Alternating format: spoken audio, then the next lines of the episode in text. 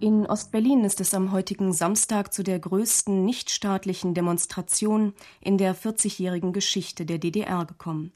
Hunderttausende, vielleicht sogar eine Million DDR-Bürger waren auf den Beinen, um mit fantasievollen und frechen Plakaten mehr Freiheit und Veränderungen im Lande zu, einzufordern.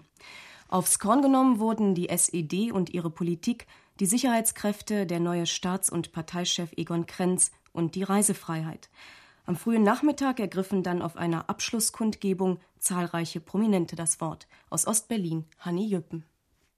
Die schier unvorstellbare Menge von fast einer Million Menschen zog fünf Stunden lang durch die Ostberliner Innenstadt rund um den Alexanderplatz.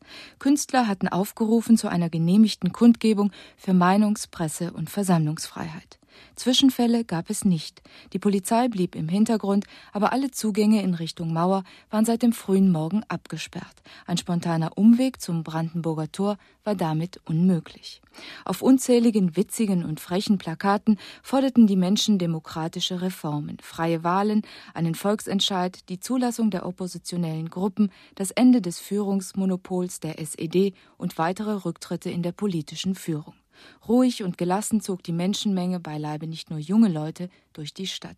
Ein neues Selbstbewusstsein gegenüber dem Staat wurde da deutlich. Sprechchöre gab es kaum.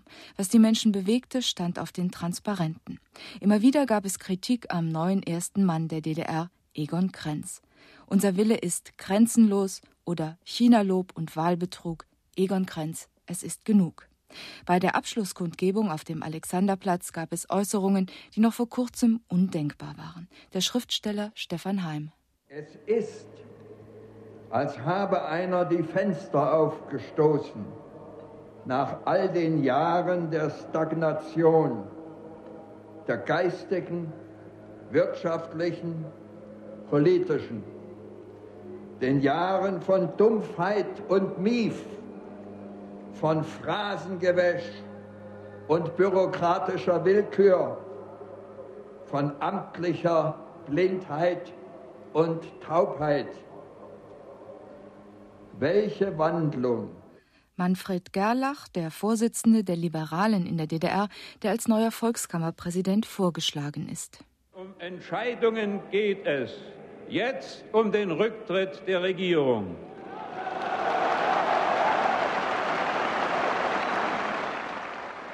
Die Rede von SED-Politbüromitglied Günter Schabowski, der erneut den Führungsanspruch der SED bekräftigte, wurde von einem Pfeifkonzert begleitet.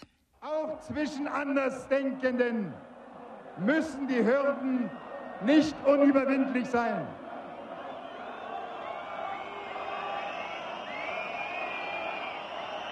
Die SED, die SED bekennt sich zur Umgestaltung.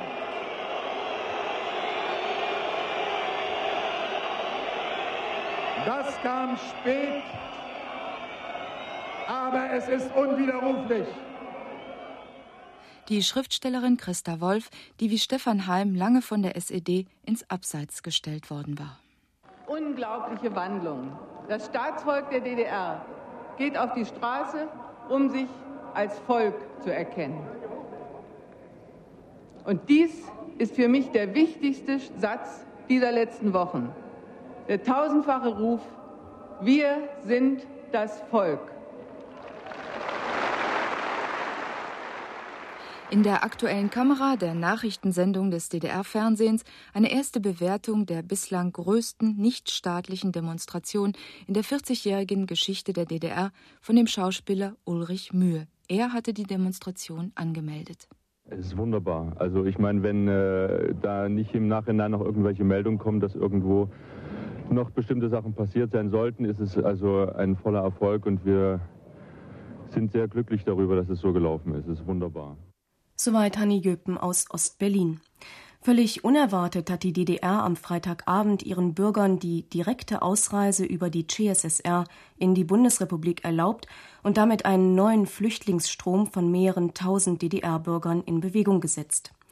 Nach Angaben der DDR-Botschaft in Prag soll diese Regelung, nach der DDR-Bürger für den Grenzübertritt nur noch ihre DDR-Ausweise benötigen, so lange gelten, bis das neue Reisegesetz in Kraft tritt